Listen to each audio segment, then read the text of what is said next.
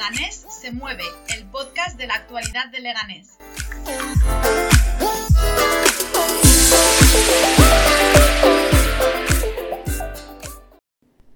Hola, ¿qué tal? ¿Cómo estáis? Bienvenidos y bienvenidas a Leganés se mueve, el podcast de la actualidad de Leganés. Hablaremos sobre todo lo que sucede en nuestra ciudad, lo que de verdad interesa a quienes vivimos en Leganés. Damos voz a los protagonistas. Somos un podcast de Leganés y para Leganés. Nos puede buscar en las redes sociales. Estamos en Facebook, Instagram y en Twitter. Y nos puedes escuchar en las principales plataformas de podcast. Estamos en Spotify, en Anchor, Google, Evox y en Apple. Este mes hablamos de uno de los temas que más preocupan y sufren eh, todos los vecinos y las vecinas de Leganés, la suciedad de nuestra ciudad. Hablamos del por qué está tan sucia y cuáles podrían ser las posibles soluciones. Contaremos con nosotros con Raúl Gómez, secretario político del PC de Leganés, y con Óscar García, portavoz de Izquierda Unida Leganés, al hilo de un artículo que han escrito sobre las perspectivas para la izquierda en Leganés de cara al nuevo ciclo electoral que ya ha comenzado. Charlamos también con diversos colectivos de los que acudieron a la movilización del pasado 20 de febrero, convocada por las asociaciones vecinales, eh, para protestar contra las políticas del actual gobierno local constituido por el PSOE y Ciudadanos. Y por último, nuestra experta en Derecho Laboral nos habla sobre el SMI, el Salario Mínimo Interprofesional, la subida de este a 1.000 euros y lo que supone para trabajadoras y trabajadores. Esperamos que os guste.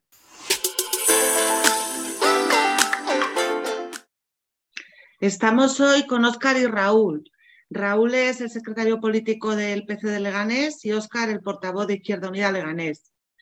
Os entrevistamos en relación al artículo de opinión que habéis escrito con el título La izquierda de Leganés y el 2023. Queríamos saber un poco que nos contéis qué pretendéis con este artículo. Vale, pues bueno, muchas gracias María. Eh, bueno, en primer lugar, yo creo que lo que pretendemos es un poco abrir el debate, ¿no? Un debate, de estos debates que nos gusta tanto a la izquierda tradicionalmente, ¿no? de llevarlos a cabo y de que la gente opine, eh, que nos parece muy sano y además pensamos que, que, debe darse este debate antes de que empiece el nuevo ciclo electoral para ver si tenemos posibilidad de llegar a acuerdos amplios. ¿no? Yo creo que también pretendemos iniciar un proceso de reflexión colectiva para aprender un poco de los errores y ver también si somos capaces de seguir construyendo poder popular. ¿no? Eh, en definitiva, pues eso, yo creo, de crear ese poder popular para dar una alternativa política colectiva a lo que se viene haciendo aquí en nuestra ciudad, en Leganés. Sí, hola, buenas, eh, gracias eh, por la presentación. Yo creo que es un poco lo que dice Oscar, ¿no? Eh, intentar eh, aclarar ciertas ideas, centrar, eh, centrar el debate y sobre todo no olvidar que nuestras preocupaciones tienen que ser los derechos de la mayoría trabajadora, conquistas sociales y sobre todo en la construcción del poder popular que siempre venimos hablando, ¿no? Para intentar que cada pasito que demos hacia adelante no, luego no sean dos pasos hacia atrás y hay una, una red, que, una red que sostenga todo eso que vamos consiguiendo. Está claro que en la izquierda en general y el Leganés en particular tenemos un un nuevo reto, una nueva oportunidad. Venimos de una tradición de desencuentros, de conflictos internos, pero está claro que podemos volver a conseguir una unidad que yo creo que todo el mundo quiere, pero que siempre nos cuesta mucho lograr y que de una forma u otra, pues por lo que sea, no, no termina de, cristalizar. Al final la idea es poner encima de la mesa el debate político, trabajar sobre lo concreto y eh, trabajar un poco en el día a día. O sea, si somos capaces de trabajar en movimientos sociales conjuntamente o, por ejemplo, podemos organizar manifestaciones juntos, ¿por qué no vamos a construir una alternativa electoral conjunta? ¿Y guarda relación este artículo con el proceso de escucha que ha iniciado vuestra compañera Yolanda Díaz? Bueno, está claro que esto, el proceso, el proyecto que lanza Yolanda, al final es muy necesario para el país. ¿no? Acabamos de ver en las elecciones de Castilla y León cómo nuestro referente electoral ha continuado su tendencia de pérdida de apoyos, está claro que estamos en caída, y esto pues, puede ser un poco revulsivo, ¿no? Es evidente y está claro, yo creo que, tenemos que hacer autocrítica, pero eh, no vale decir con que la gente no vota bien, eh, con que la gente le engaña a los medios, con que tenemos a los medios en contra. Eh, eso ya lo sabemos, ¿no? Ya, ya lo tenemos claro. Y de hecho, en Izquierda Unida, desde el año 86 o desde hace más de 100 años en el, en el PC sabemos un poco cómo se juega todo esto, ¿no? Sabemos que el, marco del capitalismo nos lo va a poner muy difícil, tenemos que ir adaptándonos a, los contextos, a cada situación que se nos presenta y creemos que esto es eh, a raíz de lo que, de lo que lanza eh, Yolanda Díaz una nueva oportunidad al respecto, ¿no? Yo creo que, por mi parte, vamos, yo creo que sí, que, el proyecto de Yolanda eh, tiene que trasladarse a todos los ámbitos. También en el municipal puede tener una expresión, igual que las comunidades autónomas. Evidentemente, tenemos claro que no va a ser fácil porque no es fácil cambiar las cosas. Como bien dice Raúl, el marco del capitalismo en el que nos movemos no puede permitir que haya gente en los gobiernos diciendo y haciendo otras cosas distintas de las que se han venido diciendo hasta ahora por, los partidos del régimen. ¿no? Eh, ya hemos visto que cosas que no son eh, profundamente radicales, como puede ser derogar, la, derogar perdón, la reforma laboral subir el SMI o que se intente hacer una ley para garantizar el acceso universal a la vivienda, eh, no son cosas que a los poderes reales de este país les guste y, está claro que eh, trabajaron, trabajan y van a seguir trabajando para, tratar de impedirlo. Y bueno, no solo eso, también está el tema de lo, de interno, ¿no? de que habrá resistencias internas dentro de las propias organizaciones eh, seguramente habrá personas que no quieran estos, estos cambios, ¿no? Siempre, siempre sucede. Y, que no estén remando a favor de, él, ¿no? Con eso también pues tenemos que, tenemos que contar. Eh, evidentemente, pues, públicamente nadie lo va a decir, nadie se va a oponer a, lo que está proponiendo Yolanda Díaz porque es un proyecto ambicioso y, y nadie puede ponerse en contra públicamente, pero sobre todo eso, ¿no? Porque cuenta con un gran consenso, cuenta con un gran consenso favorable de una, yo creo que una, amplia, eh, amplio porcentaje de la población eh, apoya algo de este tipo. Entonces, claro, ponerse enfrente de algo que tiene un consenso, pues siempre es difícil. ¿Cuáles creéis que son los elementos clave para que este proceso sea exitoso? Bueno, pues yo creo que lo primero es aprender de los errores, ¿no? De lo que hemos hecho mal todos estos años, que por desgracia eh, no ha sido poco. Eh, en el artículo lo, planteamos de forma, forma clara y, meridiana, ¿no? Eh, pues esto, que hay que analizar, hay que superarlo y hay que continuar, ¿no? Estamos convencidos de que todos estos procesos que se han dado en la izquierda legales estos años y de los que hemos sido partícipes en primera persona, pues hemos ido aprendiendo, ¿no? Hemos aprendido cuestiones concretas como que, por ejemplo, la unidad eh, no se puede decretar, eh, se tiene que llegar a ella por convicción y construyendo desde, desde abajo. ¿no? Eh, no se trata en ningún caso que las organizaciones desde arriba digan, venga, vamos a construir juntas. Eso no funciona. Es evidente que no, que no funciona. ¿no? también decimos que hay que aprender a trabajar con honestidad y con humildad y tener mano izquierda para gestionar las diferencias y los matices. ¿no? La izquierda tiene una tradición, eh, aparte de conflictos, que la tiene, también tiene una tradición de, pluralidad y de diversidad, y creo que eso enriquece. ¿no? Eh, no puede ser que el debate de un tema complejo eh, acabe suponiendo un conflicto. Hay que buscar la forma de hacerlo un poco más, más fácil. ¿no? nosotros pensamos que el programa es lo que guía nuestra política y sobre lo que se salga del programa, pues, pues hay que negociar, ¿no? Si en algún momento la cosa se enquista y no hay un acuerdo, pues bueno, cada organización mm, podrá actuar según su, ideología, ¿no? Por otro lado, también yo creo que hemos aprendido de lo necesario que es eh, desterrar el sectarismo ¿no? y poner encima de, la mesa, en, primer lugar, lo colectivo, ¿no? por encima de los personalismos. No necesitamos líderes, no necesitamos lideresas. Eh, ha quedado, yo creo, demostrado más que claro que, esto que se ha venido a llamar el hiperliderazgo no es más que un problema, ¿no? Porque mira lo que ha pasado con, Manuela Carmena, ¿no? Que, bueno, en fin, los partidos eh, le ponen ahí y luego eh, dice que no quiere partidos, ¿no? Evidentemente esto no, no, funciona, o sea, no tiene que haber hiperliderazgo, sino que tiene que haber es construcción, elaboración colectiva y democracia participativa. Eh, también hablamos de que cualquiera que, comparta un programa transformador es bienvenido, es bienvenida a este espacio y que, nadie que se comprometa con esto va a sobrar. Y también que falta mucha gente, que, ahora mismo falta mucha gente en nuestras organizaciones y lo que no son nuestras organizaciones, pero apoyando estos proyectos, falta mucha gente, ¿no? Toda esa gente que en algún momento ha estado y que, que ahora está, está en su casa. ¿no? En el caso concreto de Leganés, yo creo que tras tantos conflictos que hemos tenido aquí, se ha ido muchísima gente a casa, desencantada, desilusionada y, queremos recuperarles, por lo menos lo vamos a intentar, ¿no? Creemos que hay que seguir trabajando en construcción del poder popular en torno a un programa. Aquí pues siempre eh, bueno, quienes somos de Izquierda Unida lo tenemos ahí grabado a fuego, el tema del programa, programa, programa, que decía nuestro compañero Julián Guita. Eh, un programa que sea transformador, que sea realista, que sea participativo eh, y sobre todo que sea un programa que se pueda implantar en un, terreno, en un ámbito concreto que además nosotros conocemos muy bien, que es el ámbito de, Leganés. Sí, aquí la verdad es que esta pregunta puede ser bastante extensa. Ya damos algunas claves en el, propio artículo. Pero bueno, eh, por, complementar también lo que dice Oscar, eh, yo creo que una cuestión fundamental es, intentar mantener la cabeza fría y no dejarnos arrastrar por, cuestiones electorales. ¿no? Acabo de vivir un proceso en Castilla-León, eh, probablemente venga otro en Andalucía, hace un par de años tuvimos otros dos, el año pasado otras dos elecciones autonómicas y parece que cada vez que hay un proceso electoral se va a acabar el mundo todo es urgente, todo es para allá.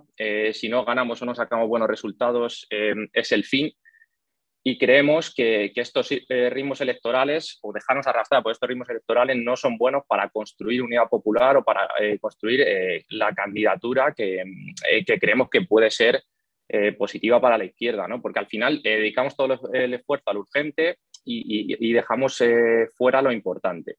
Entonces, lo primero sería no tomar decisiones en caliente y no ceñir todo a, a, la cuestión electoral, que si bien es importante, no nos podemos dejar arrastrar por ello.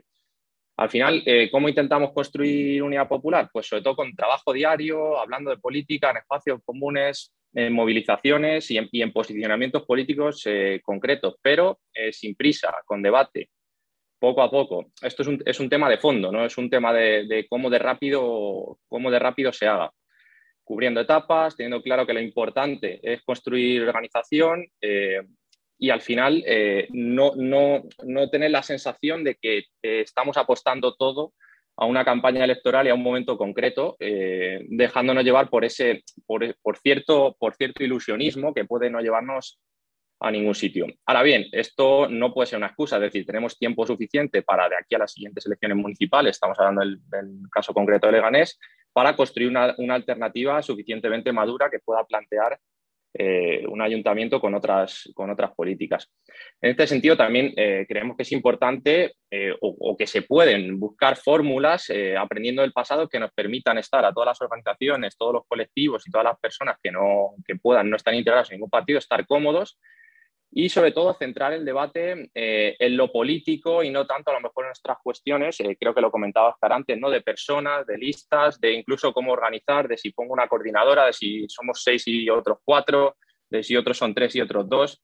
Al final lo importante es centrar el debate en lo político y sobre todo, ya para, para ir terminando, eh, intentar movernos en marcos comunes que pueda compartir la mayoría de los trabajadores y trabajadoras tenemos que hablar de sanidad, tenemos que hablar de educación, tenemos que hablar de empleo, tenemos que hablar de trabajo, de derechos laborales, de vivienda, de transporte, de feminismo, de ese día a día, de lo que le afecta a la gente. Y yo creo que ahí nos vamos a encontrar eh, seguro. Esa es un poco la idea.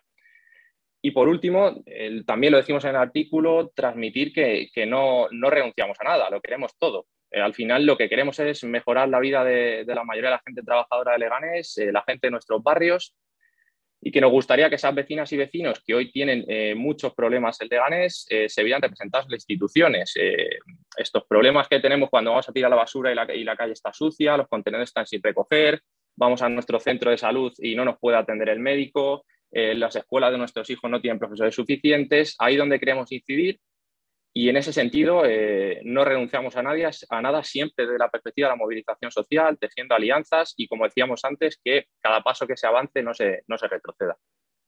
¿Y qué actores pensáis que son necesarios para que este proyecto pueda salir adelante?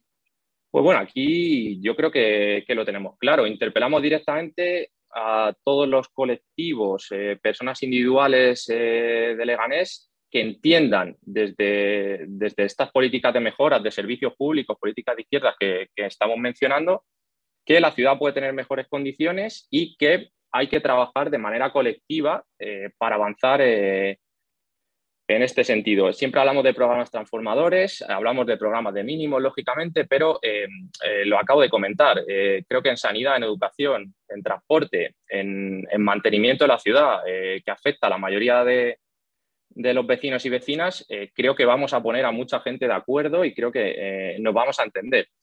Ahora bien, esto también lo tenemos que dejar claro, esto no nos vale todo. Esto no es un todo vale sobre todo eh, haciendo referencia concretamente, si alguien está pensando en el PSOE o partidos satélites que le han eh, dado apoyo puntualmente a aplicar eh, políticas liberales, evidentemente nosotros no vamos por ahí. No porque seamos sectarios ni porque queramos señalar a nada ni a nadie, hemos dicho que esto es algo inclusivo, sino porque evidentemente este proyecto no caben políticas liberales y tanto el PSOE como ciertos partidos que han estado eh, apoyando en el ayuntamiento han aplicado, evidentemente, políticas liberales. Ya lo hemos estado viendo, privatizaciones de servicios, no se ha municipalizado nada, eh, eh, no se han reclamado ciertas cosas que se podían hacer. Cada decisión que toma el gobierno local con el PSOE al frente no se distingue mucho de lo que puede hacer un partido liberal.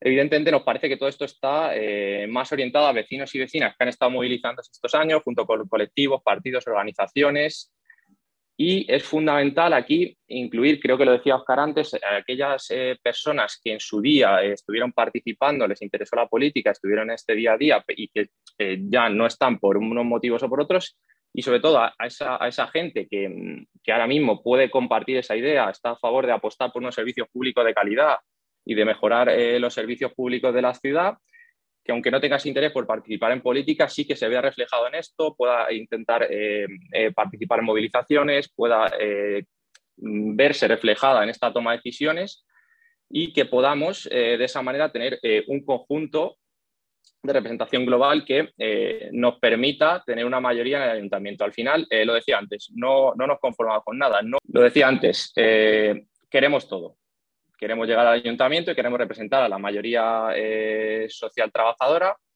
y este es el proyecto que tenemos ahora mismo.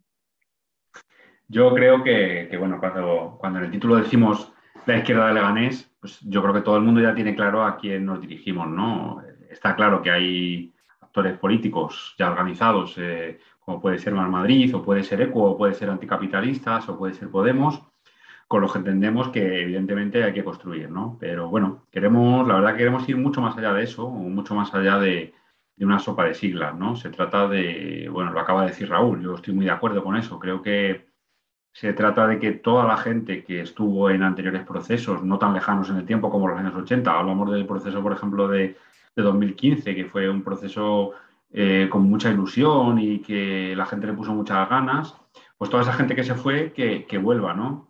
Eh, es un reto difícil, evidentemente, no es una cosa sencilla que se pueda conseguir así, pero porque, claro, a ver, los conflictos eh, internos alejan a la gente de la política, ¿no? La gente llega a la política, se acerca, quiere participar, quiere cambiar las cosas, pero si ve que hay un conflicto interno, pues mucha de esa gente se, retira y se va, se va, a su casa, ¿no? Porque pierde la ilusión y ya no, ya no vuelve, ¿no? Pero bueno, pensamos que, que tenemos que ilusionarnos de nuevo, que es una nueva oportunidad, eh, que podemos construir de nuevo el Leganés plural y diverso que queremos, ¿no? Y que, y que en ese camino nos podemos encontrar con mucha más gente.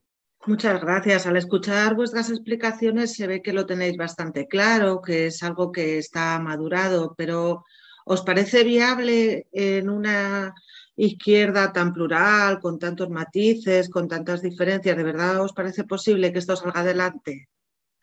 A ver, no, te vamos a engañar. Tampoco es una cosa muy, muy sencilla, pero sí es viable. Viable es, desde luego.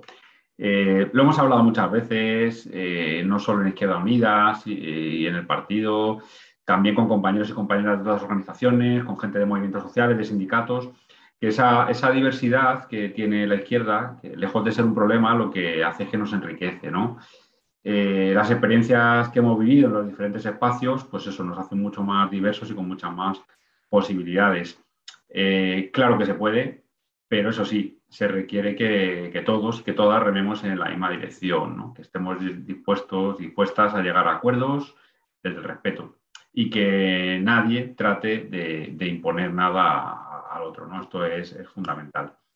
Hay que buscar un programa transformador de mínimos en el que toda la gente que quiera participar se pueda sentir cómoda eh, y desde el que se pueda trabajar. yo creo que ya tenemos claro todas y todos, después de estos últimos procesos electorales y de todo lo que viene en la política estos últimos años, que no hay ninguna organización política que por sí sola tenga la fuerza para cambiar las cosas. No, no podemos negar que nos necesitamos unas a otras y, para eso solo tenemos ese camino, que es el de buscar lo que nos une. Bueno, respondiendo a la pregunta, creemos que sí. De hecho, estamos convencidos, estamos convencidos. Eh, tenemos dos elementos eh, fundamentales. La primera es la ilusión, pero no solo de ilusión se vive y de ganas, sino que también tenemos trabajo y, y, mucho recorrido. Y aquí creemos también que es importante, entre comillas, normalizar este tipo de procesos. No va a ser la primera vez, probablemente no será la última. Como decíamos antes, eh, tenemos que irnos eh, adaptándonos, a todos esos, eh, adaptándonos a todos esos contextos que, que, nos va brindando el, el, marco en el que trabajamos a lo largo de los años, pero creemos que es una buena oportunidad, es una buena oportunidad y estamos convencidos de que, de que sí se puede se puede y se, y se, deben encontrar fórmulas en las que todas las organizaciones, todas las personas que participen y todos los colectivos estén cómodos. Y, y, en ese sentido, pues habrá, habrá que explorarlo. Aquí eh, es importante también decir que esto no es una cuestión eh, solo de Izquierda Unida. Nosotros siempre hemos sido generosos, siempre hemos arribado el hombro, lo decíamos antes, ¿no? desde hace más de 100 años eh, con el PC, a partir de los 86 con Izquierda Unida. Siempre hemos estado en procesos de este tipo, lo seguiremos estando y creemos que todo ese trabajo nos avala para demostrar que esto es, es perfectamente, perfectamente viable.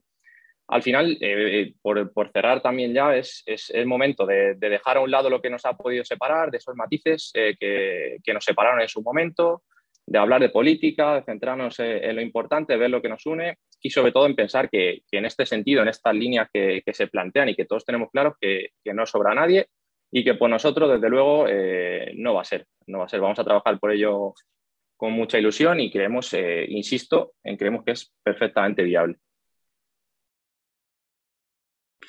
Muy bien, pues un placer escucharos. Muchas gracias a los dos. Muchas gracias a vosotros por entrevistarnos. Hasta luego. Gracias. Hasta luego.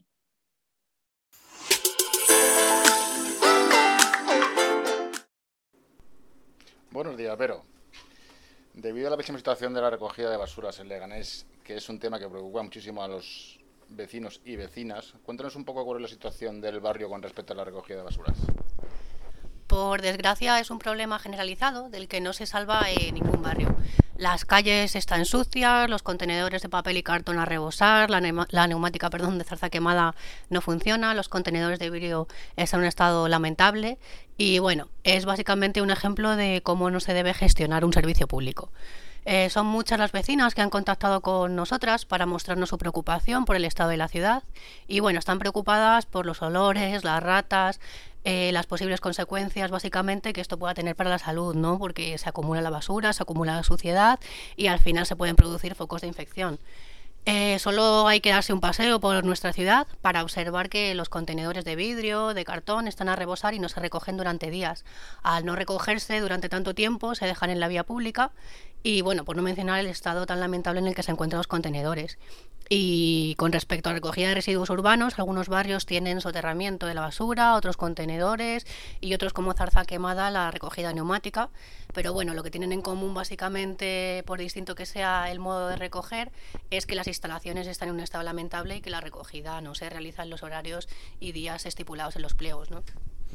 ¿Y cuál crees que es el motivo por el que sucede esto? Bueno, la respuesta yo creo que es clara. Eh, eh, básicamente el incumplimiento de los pliegos por parte de las empresas privadas a las que el gobierno adjudicó el contrato. Y bueno, la falta de sanciones por parte del gobierno por dicho incumplimiento, el inexistente control y seguimiento por parte del ayuntamiento de lo que hacen las empresas privadas que realizan la, gestión de la recogida de basuras en nuestra ciudad. De hecho, no solo se les eh, sanciona, no, vamos, no se les sanciona, sino que además se les premia, ¿no? Renovando el contrato. Es curioso, como por ejemplo en, en Zarza Quemada eh, se adjudicaron, bueno, en, Leganés en general, pero hablamos de Zarza Quemada porque es un caso eh, particular con la neumática, pero se adjudicaron los contratos a, dos empresas como son FCC y Urbaser, que casualmente son las únicas ofertas recibidas por dichos, eh, para dichos contratos. ¿no?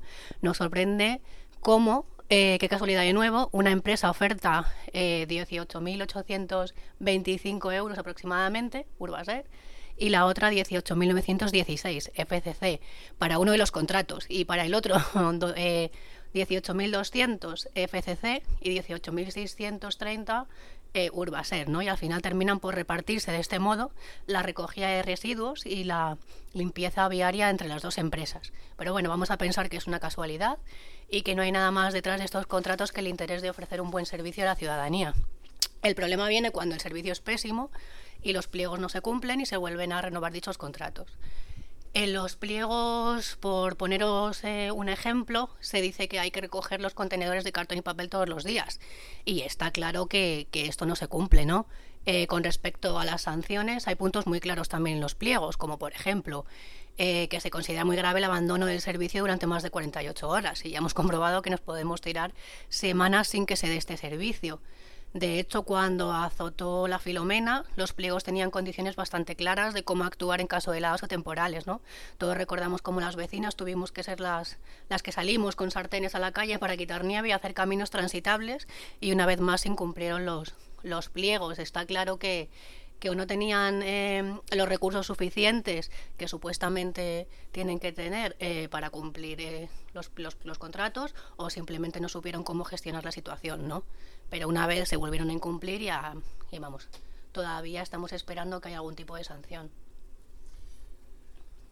Estamos viendo que se está haciendo un estudio de la recogida neumática de zorza quemada y que los buzones no se pueden utilizar. Pues la verdad es que esto es un problema que se lleva arrastrando desde hace mucho tiempo. A principios de la legislatura, el concejal de Medio Ambiente anunció que, que estaba haciendo un estudio para comprobar la viabilidad del sistema, ¿no? Este estudio se ha hecho por un importe de 300.000 euros, pero no sabemos cuáles son las conclusiones eh, ni lo han hecho público tampoco. El problema que tiene el sistema es que las instalaciones internas están muy deterioradas y la basura se atasca en, en los codos de las tuberías. Eh, según comentó en su momento, iban a revisar las instalaciones y cambiar las partes que estaban deterioradas o rotas. Obviamente no se ha hecho absolutamente nada, ya que más de dos años después nos vuelve a decir que van a realizar un estudio. Eh, también han dicho a las vecinas que van a colocar contenedores cerca de, de, los buzones y bueno, pues por desgracia vemos que en algunas partes del barrio no se ha hecho y las, las vecinas y los vecinos eh, tenemos que cargar con la basura o, o, dejarla en el suelo prácticamente. Y aquí pues otra vez igual, no se ha cumplido nunca los pliegos. Eh, la revisión periódica de las instalaciones mensual obviamente no se ha hecho, la revisión de válvulas y, y buzones, resolver las, las, averías en 24 horas, eh, garantizar la integridad de las instalaciones y bueno, pues básicamente un, ha sido un total desastre. ¿Y cuáles crees que son las posibles soluciones? Pues está comprobado que en aquellas ciudades las que los eh, servicios son públicos, la gestión es muchísimo mejor el objetivo principal de las empresas es obtener beneficios y, por desgracia, en este caso, para obtener un mayor beneficio se reduce el coste en recursos humanos y materiales, lo que al final conlleva que el servicio sea insuficiente y el personal pues tenga unas condiciones de trabajo bastante mejorables perdón, y las condiciones estipuladas en los pliegos se dejen de cumplir. Está claro que el ayuntamiento debería dotarse de los medios suficientes para poder realizar un seguimiento exhaustivo de los pliegos y poner sanciones a las empresas en caso de incumplimiento, llegando en su caso a la cancelación del contrato y no a su renovación. Eh, si todas las vecinas están insatisfechas con el servicio, no es entendible que se vuelva a contratar a la misma empresa. Eh, pero la solución estructural pasa por la municipalización de los servicios. Es la única forma de garantizar que haya personal suficiente y garantías de que el servicio se lleve eh, de la forma más eficiente y atendiendo el interés de las ciudadanas. ¿no? Eh, tenemos ejemplos de todo tipo de pueblos y ciudades de distintos tamaños que han municipalizado la recogida de basuras y eso ha supuesto un mejor servicio y un ahorro de costes. Pero claro, eh, FCC, Urbaser y estas empresas se quedan fuera y eso a quienes mandan parece que no, que no les interesa. Eh, por ejemplo, en la ciudad de Málaga se municipalizó el servicio eh, con el acuerdo de todos los grupos, incluidos PP y PSOE, y se está consiguiendo un ahorro anual de 7,7 millones de euros. O el municipio alicantino de Aspe, de unos 21.000 habitantes, ¿no? que ha municipalizado también la recogida de basuras, y esto supone un ahorro anual de 350.000 euros a las arcas municipales. Muchas gracias, Vero. Nada, gracias.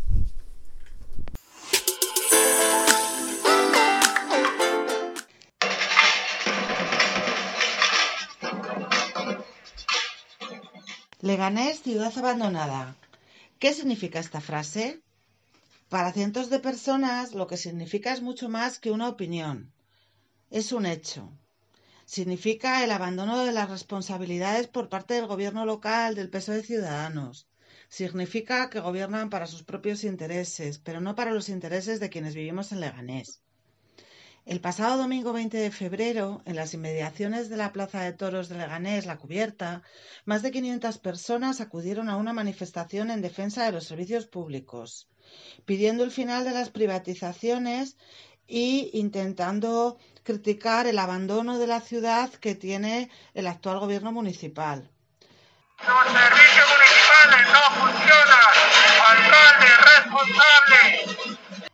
Esto viene al caso después de una serie de privatizaciones que hemos contado en este podcast durante los últimos meses y que se unen a las que se llevan ejecutando durante la legislatura. Desde el servicio de la grúa local hasta la gestión de piscinas públicas municipales, este ayuntamiento gestiona nuestros servicios de forma indirecta, ignorando la calidad que se debe ofrecer y el coste que supone para los vecinos y vecinas el que sea una empresa privada la que gestione el servicio se niegan a escuchar a otros partidos políticos, a los sindicatos, a los grupos de madres y padres y a las asociaciones vecinales. Por eso, todos estos colectivos se han visto obligados a salir a la calle. Este periodo de movilizaciones arranca desde diciembre de 2019 y a pesar de que se paró por el tema del confinamiento y la pandemia, ahora vuelve con más fuerza. No puede ser que se gasten 10 millones de euros en una rotonda 25 millones en asfalto. En algunos sitios no viven vecinos. Se han señalado varios puntos con respecto a las enormes cantidades de dinero gastadas en rotondas y asfalto de las carreteras, mientras que los servicios públicos se privatizan con la finalidad de lucro y los ciudadanos no nos quedamos con servicios de buena calidad, sino con servicios caros y de bajas calidad. También podemos hablar de los recortes en el CAIZ, que es el Centro de Atención a las Personas Drogodependientes, que cada vez cuenta con menos plantilla y que no puede dar un servicio de calidad a los pacientes, o de la escuela conservatorio, sin profesores para cubrir todas las clases y sin presupuesto para el traslado de los instrumentos cuando hay actuaciones, o de las escuelas infantiles municipales sin profesores o las escuelas infantiles en las que la gestión es indirecta, que llevan tiempo sin cobrar, sus trabajadores o cobrando tarde. Finalmente, los barrios de más nueva creación, como Arroyo Culebro, Solagua, Poza del Agua y Vereda de los Estudiantes, se les ha prometido centros culturales para los últimos 16 años y todavía pues no se ha empezado a hacer nada de eso. Es evidente que se puede mejorar mucho Leganés, que este gobierno maneja un presupuesto de 205 millones de euros y que no cree en lo público. Podría mejorar mucho las condiciones de vida de quienes vivimos aquí, pero no tienen voluntad política. Por suerte, el tejido asociativo se está organizando y está reclamando que el gobierno escuche y que se ponga a trabajar en beneficio de la gente. No tenemos muchas esperanzas, la verdad, pero si con Más Madrid le ganemos en el gobierno no lo hacían, ahora con Ciudadanos, que es un partido liberal en lo económico, pues todavía mucho peor. Porque además gestionan concejalías como servicios sociales de las que, desde las que se puede hacer mucho y no se está haciendo nada.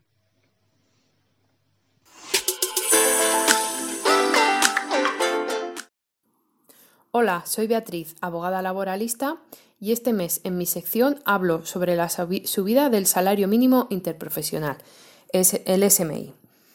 En el día en el que estoy grabando este podcast se aprueba una subida del SMI para 2022 en 1.000 euros mensuales. En primer lugar, tenéis que tener claro que esos, estos 1.000 euros hacen, hacen referencia a la cantidad bruta es decir, que de esos 1.000 euros hay que aplicar los descuentos de seguridad social e IRPF correspondientes en nuestra nómina. Y que además esos 1.000 euros siempre hablan de la jornada completa. Es decir, que si tenemos un contrato a tiempo parcial, no serán 1.000 euros, sino la parte proporcional a el porcentaje de jornada que realicemos. Vamos a desglosar un poquito qué significa esta subida de, de 1.000 euros. En primer lugar, eh, deciros que son 1.000 euros mensuales en 14 pagas, por lo tanto, anualmente son 14.000 euros. El precio de la hora serían 7,67 y 33,33 euros brutos el día. Eh, ¿Esto qué quiere decir? Eh, pues que nadie de ningún sector laboral en este país va a poder cobrar por debajo de esta cantidad. Es decir, esto es la cuantía mínima que puede cobrar cualquier trabajador o trabajadora en España. Eh, ¿Quiere decir que a todo el mundo nos van a subir el salario? Pues no. Esta medida afecta sobre todo a personas, eh, trabajadores y trabajadoras a las que no se les aplica ningún convenio colectivo o bien a aquellas que el salario de, de convenio estaba por debajo de esos 1.000 euros. También a empleadas de hogar y en cualquier caso, sobre todo va a beneficiar a las personas que tenían unas rentas más bajas. Eh, ¿Quiere decir que tenemos que cobrar de salario base 1.000 euros? No es así. Los 1.000 euros mensuales de salario mínimo interprofesional lo que quieren decir es que entre todos los conceptos que cobremos en la nómina, no solo salario base, habría que sumar, por ejemplo, antigüedad o plus convenio o complementos personales, etcétera, todo eso, si no, es, si no llega a los 1.000 euros, nos lo tendrán que subir. Si mi convenio establece un salario por encima de los 1.000 euros, no hay obligación por parte de las empresas a subir ese salario, solo a las personas que no lleguen a, esa cantidad, como he dicho, sumando todos los conceptos. Sí que no habría que, que tener en cuenta para esa suma, por ejemplo, el plus transporte, las horas extraordinarias y en general conceptos que retribuyan un trabajo concreto como la nocturnidad o una cantidad de, trabajo. Sí que os recomiendo que si tenéis dudas sobre si os deberían de subir o no la nómina, pues acudáis a vuestro sindicato a preguntar si, si se ajusta vuestra nómina al salario mínimo interprofesional. Como os decía, esta subida no va a implicar que a todas las trabajadoras y trabajadores nos tengan que subir el, salario, sino solo a las personas que no llegaban a esos 1.000 euros.